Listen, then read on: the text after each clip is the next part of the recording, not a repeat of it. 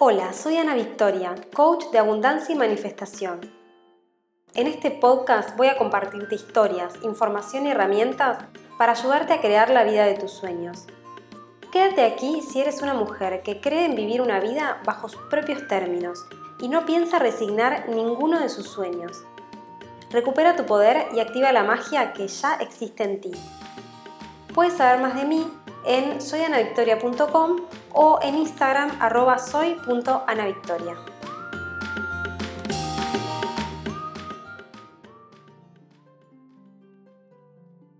Hola hermosa, espero que te encuentres muy bien. Bienvenida a Activa tu Magia una vez más. Por acá te cuento que estoy muy feliz porque si Dios quiere, para cuando estés escuchando este podcast, voy a estar en Argentina de visita disfrutando de mis seres queridos después de casi un año de estar viviendo en Brasil. Y esta visita es súper especial porque venimos con mi novio a celebrar nuestra boda, que realmente ha sido para mí una gran manifestación y pronto te voy a estar contando más sobre eso, pero hoy vamos al tema que nos convoca, que es algo que surgió en el último taller grupal que di. Resulta que una de las alumnas me preguntó cómo hacer cuando una quiere elevar su vibración, pero el entorno no ayuda. Y específicamente en situaciones que no podemos evitar, es decir, lugares a los que nos toca ir sí o sí. Por ejemplo, la reunión de padres en la escuela de los hijos o la reunión de consorcio o mismo las reuniones de la familia, ¿no? Este tema se activa mucho, sobre todo ahora que vienen las fiestas, las reuniones con la familia, con los amigos, y para muchas personas esto puede ser un gran desafío. Entonces, un poco la pregunta que me hacía esta alumna apuntaba a que, claro, una hace todo el trabajo para elevar su frecuencia, para mantener una vibración alta, hace sus rutinas diarias de abundancia, cada día, sus afirmaciones, escucha sus mantras, ahuma la casa, hace reiki, medita, va yoga, mil cosas, para poder sentirse bien, pero de repente llega un espacio que comparte con otras personas y el clima se vuelve denso. Nos sentimos cansadas, sentimos que nos drenan la energía e incluso a veces compramos ideas que no son nuestras, es decir, de repente venimos pensando súper positivamente sobre una situación y alguien nos dice un comentario un poquito mala onda y de repente nos llenamos de dudas y de pensamientos negativos. Si estás escuchando este podcast, estoy segura de que sos una persona con una alta sensibilidad a estos temas de energía y que puedes conectar con lo que te estoy compartiendo.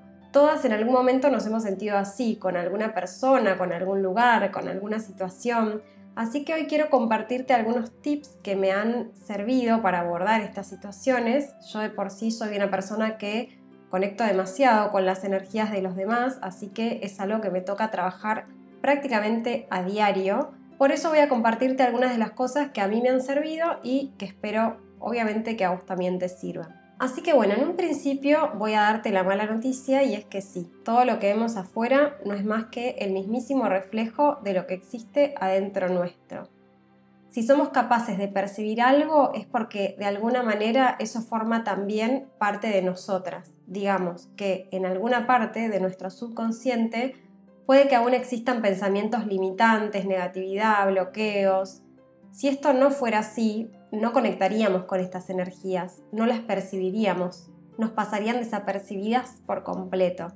Entonces, por más que lo que voy a decir puede generar un poco de resistencia, es así, el trabajo siempre empieza por adentro. Entonces, ¿qué es lo que yo puedo hacer? Bueno, Puedo en principio hacerme preguntas. Por ejemplo, me puedo preguntar, ¿qué parte de mí siente negatividad?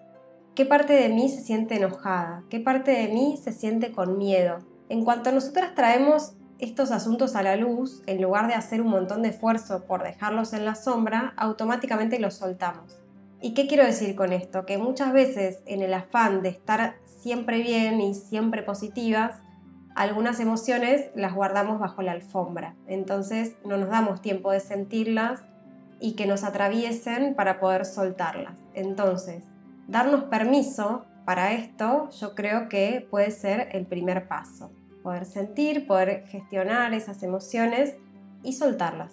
Por otro lado, algo que me gustaría aclarar es que nosotras, y solo nosotras, somos las guardianas de nuestra energía. Es nuestra responsabilidad mantenernos en la vibración que nosotras queremos. Por lo tanto, si sabemos que vamos a ir a un lugar que normalmente nos drenan la energía, tenemos dos opciones. O vamos y dejamos que nos dejen totalmente agotadas, o aprendemos a cuidar nuestra energía para que no nos afecte. Y te digo más, potencialmente hasta podríamos llegar a elevar la vibración de las otras personas. Y esto no es para nada difícil, es cuestión de saber gestionar el enorme poder que nosotras tenemos. El doctor David Hawkins, que lo nombro bastante en mis clases y en los podcasts, en sus estudios sobre las frecuencias vibratorias de las emociones, habló sobre algo que él llama el efecto halo en el entorno, halo con H.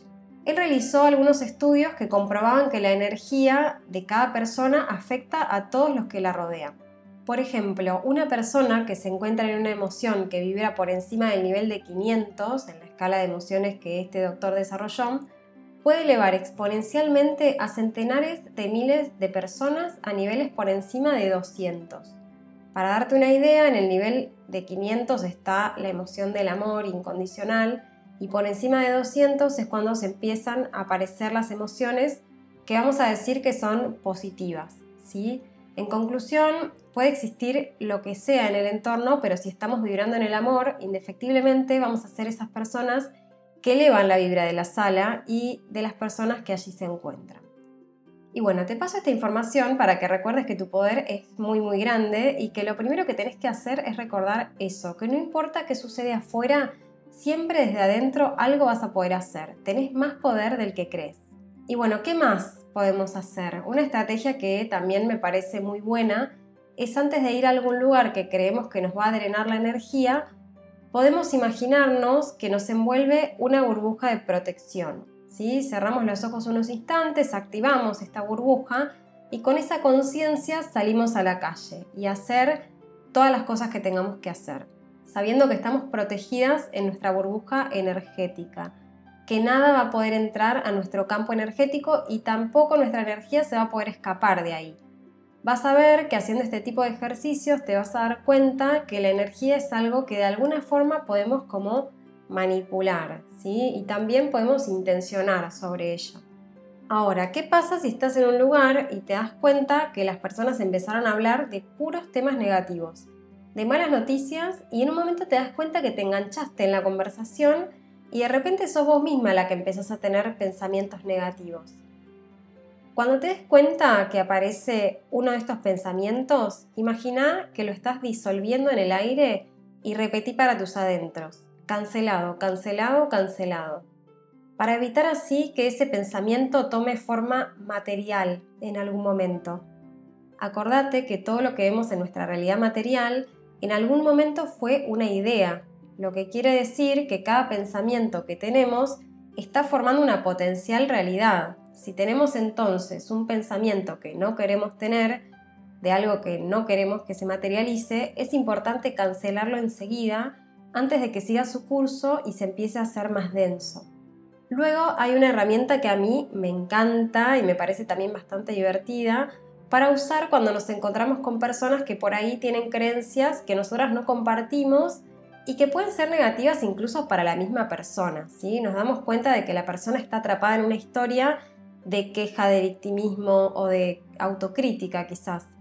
Entonces, la idea es que cuando esta persona dice una afirmación que para ella es real, cuestionarle lo que dijo usando la frase o sí o la frase o no. ¿Cómo sería esto en un ejemplo? Supongamos que mi amiga emprendedora se está quejando porque no tuvo ventas, porque le va súper mal y se empieza a enroscar con una historia y me dice, es que en este rubro es muy difícil generar dinero. Yo ahí lo que le puedo decir es o no. En general, cuando uso esta frase, la otra persona se queda como un poco descolocada, ¿no? Está esperando que yo le diga que sí, que tiene razón, y en verdad le estoy diciendo que, que no, que quizás hay otra posibilidad. La verdad es que no suena agresivo para nada, simplemente es una forma de mostrarle a la persona que puede pensarlo de otra manera. Y ahora, si la persona decide cambiar su creencia, es problema de ella, claramente, pero cuando yo digo o no, estoy cambiando la creencia en mí propiamente. Es decir, que estoy cancelando esa creencia que dijo la otra persona y que a mí no me sirve. La estoy cancelando antes de que se implante en mi cerebro y me empiece a traer problemas a mí.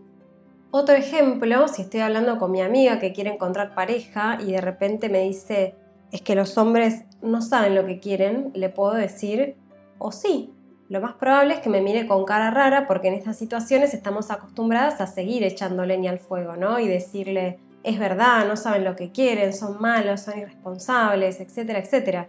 Pero yo puedo darme cuenta antes de que ese pensamiento no le sirve ni a ella ni me sirve a mí y simplemente cuestionarla. Y cuando me diga, es que los hombres no saben lo que quieren, decirle, o oh, sí, capaz que sí saben lo que quieren y luego dejar que su propia mente se encargue de luchar con esa idea que yo le acabo de traer. Ojo, siempre que hacemos este ejercicio, que sea con mucho amor, ¿no? Que sea una puerta para que ambas personas cambiemos el punto de vista y que no suene a que simplemente le queremos llevar la contra a la otra persona. Piensen que a la mente le encanta crearse historias y bueno, siempre se va a resistir un poco cuando alguien le traiga una idea diferente.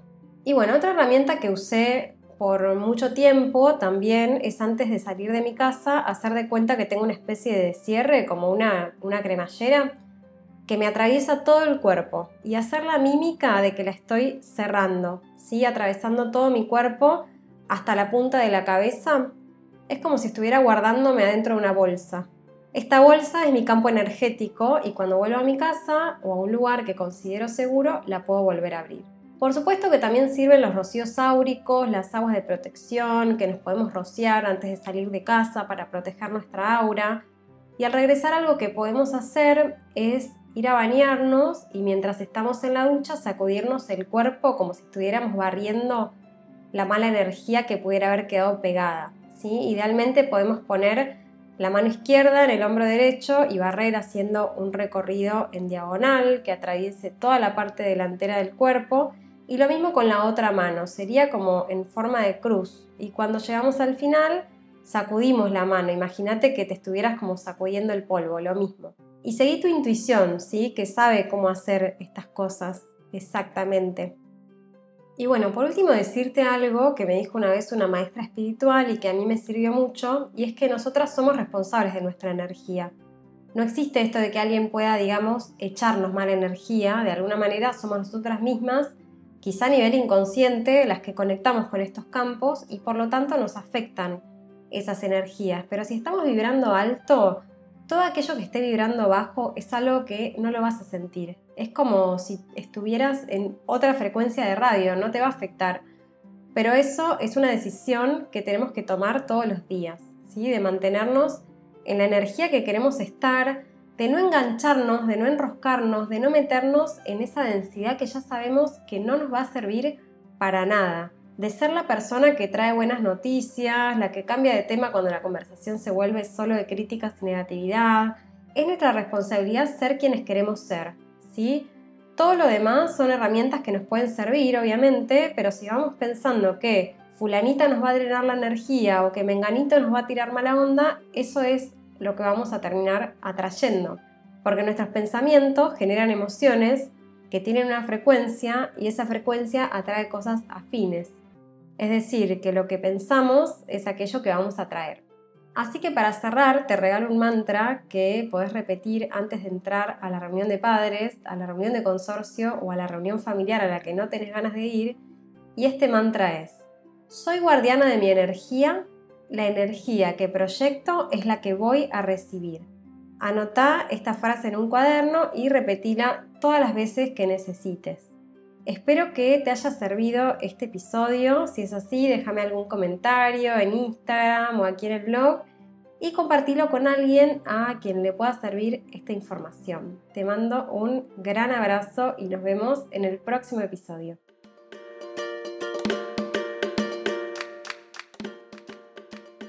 Gracias por acompañarme en este episodio de Activa tu Magia.